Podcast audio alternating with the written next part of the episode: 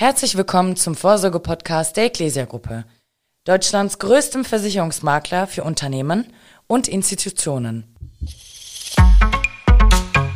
Hallo, mein Name ist Mike Naskowitz, Mitarbeiter aus dem Kundenservice betriebliche Altersvorsorge der Ecclesia Gruppe. Heute verlassen wir das gewohnte Terrain der betrieblichen Altersvorsorge und möchten stattdessen über das Thema der Altersteilzeit informieren. Bei mir sitzen heute Michael Schwab, der neben dem Kundenservice betriebliche Altersvorsorge auch die Geschäftsfeldverantwortung Altersteilzeit und Zeitwertkonten trägt.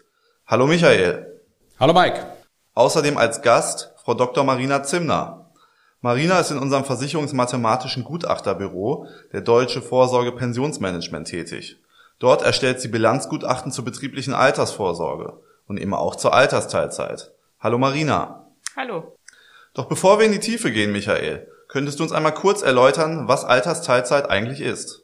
Ja, das mache ich gern. Altersteilzeit ist, wie der Name schon andeutet, eine Art den Vorruhestand äh, zu gestalten. Es geht dabei um die letzten Jahre des Arbeitsverhältnisses vor der Rente.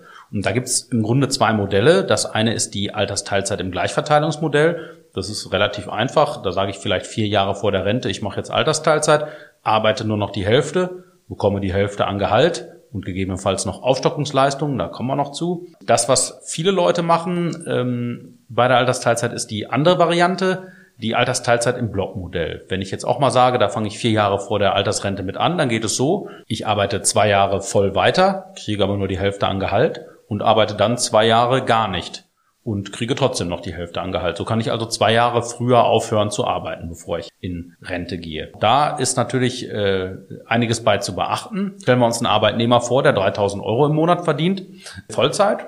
Und jetzt geht er in Altersteilzeit im Blockmodell und äh, verdient aber nur, bekommt nur die Hälfte an Entgelt ausgezahlt, äh, also nicht 3000 Euro, sondern 1500 Euro. Und die anderen 1500 Euro bauen sich dann nach und nach auf als ein Erfüllungsrückstand. Also Erfüllungsrückstand in dem Sinne, dass der Arbeitgeber mit der Auszahlung äh, des Lohnes im Rückstand ist. Das macht er ja dann in der Freistellungsphase. Marina, warum ist Altersteilzeit so beliebt? Ja, mit der Altersteilzeit ist es ja möglich, bereits vor Erreichen des Pensionierungsalters in den Vorruhestand zu gehen. Das hat Michael ja gerade schon gesagt. Im Blockmodell bin ich bereits vor dem Rentenbeginn komplett von der Arbeit freigestellt. Im Gleichverteilungsmodell muss ich zumindest nur noch mit dem halben Stundenanteil arbeiten. Zusätzlich gab es früher auch die Möglichkeit, die gesetzliche Altersrente nach der Altersteilzeit schon vorzeitig, also das heißt mit 65 oder auch früher ohne Abschläge zu beziehen. Diese Sonderregelung gibt es heute leider nicht mehr. Trotzdem bleibt die Altersteilzeit attraktiv, denn während der Altersteilzeit zahlt der Arbeitgeber zusätzlich zu dem halbierten Entgelt Aufstockungsbeträge. Er stockt mir meine Teilzeitbezüge um mindestens 20 Prozent auf und auch die Beiträge zur gesetzlichen Rentenversicherung werden aufgestockt. Damit wird erreicht, dass weiterhin Gutschriften auf dem Rentenkonto erfolgen in Höhe von 90 Prozent dessen, was ich auch ohne Altersteilzeit erreichen könnte. Das klingt in der Theorie ja äußerst attraktiv. Doch wie sieht die Praxis aus? Was muss ich als Arbeitnehmer tun, um Altersteilzeit zu bekommen? Ja, ich äh, kann meinen Arbeitgeber einfach fragen, ob er mir denn Altersteilzeit erlauben möchte. Wir sehen tatsächlich heute immer mehr Altersteilzeitarbeitsverhältnisse. Da scheint wieder äh, in Mode zu kommen sozusagen. Es ist so, es gab eine ganze Zeit lang äh, Tarifverträge und so, in denen drin stand, der Arbeitgeber muss mindestens so und so viele Leuten Altersteilzeit erlauben. Sowas sehen wir heute immer seltener, wie ab und zu mal eine Betriebsvereinbarung, äh, in der sowas drinsteht. Aber was wir oft haben, ist, dass Tarifverträge regeln, wenn der Arbeitgeber eine Altersteilzeit erlaubt, dann muss das so und so machen, dann sind die Aufstockungsbeträge, von denen Marina gerade gesprochen hat, so und so zu berechnen.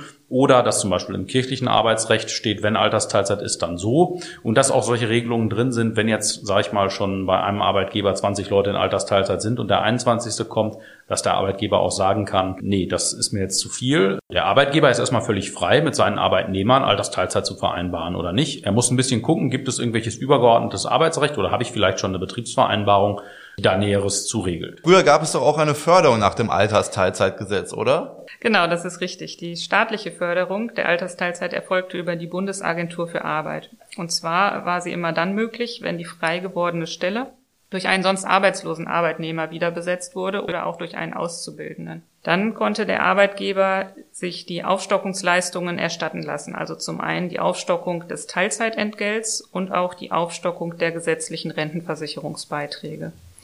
Diese Förderung gibt es aber seit 2010 leider nicht mehr. Dafür gibt es aber noch andere Teile des Altersteilzeitgesetzes, die heute noch genauso wichtig sind wie früher. Und einer, der immer noch ganz virulent ist, äh, steht in Paragraph 8a des Altersteilzeitgesetzes. Die, die Lara liest uns mal den Absatz 1 vor. Absatz 1. Führt eine Vereinbarung über die Altersteilzeitarbeit im Sinne von Paragraph 2 Absatz 2 zum Aufbau eines Wertguthabens, das den Betrag des Dreifachen des Regelarbeitsentgeltes nach Paragraph 6 Absatz 1 einschließlich des darauf entfallenen Arbeitgeberanteils am Gesamtsozialversicherungsbeitrag übersteigt, ist der Arbeitgeber verpflichtet, das Wertguthaben einschließlich des darauf entfallenen Arbeitgeberanteils am Gesamtsozialversicherungsbeitrag mit der ersten Gutschrift in geeigneter Weise gegen das Risiko seiner Zahlungsunfähigkeit abzusichern. Paragraph 7e des vierten Buches Sozialgesetzbuch findet keine Anwendung. Bilanzielle Rückstellungen sowie zwischen Konzernunternehmen, Paragraph 18 des Aktiengesetzes, begründete Einstandspflichten, insbesondere Bürgschaften, Patronatserklärungen oder Schuldbeitritte gelten nicht als geeignete Sicherungsmittel im Sinne des Satzes.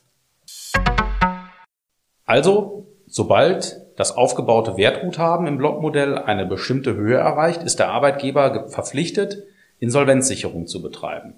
Das heißt, er muss diesen Erfüllungsrückstand, dieses Wertguthaben des Arbeitnehmers, das der Arbeitnehmer beim Arbeitgeber hat, für den Fall schützen, dass der Arbeitgeber in die Insolvenz geht, damit das Geld dann nicht weg ist. Da muss er natürlich irgendwas machen, damit der Insolvenzverwalter, der im Insolvenzverfahren natürlich kommt, nicht einfach dieses Geld, was da irgendwo ist, äh, zur Insolvenzmasse ziehen kann und das dann auf alle Gläubiger verteilt, sondern dass das separiert ist und speziell dem Arbeitnehmer gehört. Wir hören da auch, sind ein paar Regelungen drin, was da nicht geeignet ist. Eine einfache Rückstellung genügt nicht oder wenn die Konzernmutter äh, birgt, das genügt auch nicht, denn wenn die mitinsolvent ist, hilft das nun auch keinem weiter. Verweis auf Paragraph 7e äh, Sozialgesetzbuch 4. Der bezieht sich auf eine andere Sache, wo auch Insolvenzsicherung nötig ist, nämlich bei Zeitwertkonten. Das ist aber ein bisschen anderer Sachverhalt, um den geht's hier nicht. Was für Möglichkeiten habe ich denn als Arbeitgeber zur Insolvenzsicherung? Ja, ich habe grundsätzlich zwei Möglichkeiten, aber vorab sei einmal gesagt, es ist ganz wichtig, dass ich die Insolvenzsicherung schon mitdenke, wenn ich das Altersteilzeitarbeitsverhältnis beginne. Wir bekommen viele Anfragen von Arbeitgebern, die erst beim ersten Jahresabschluss dran denken, äh,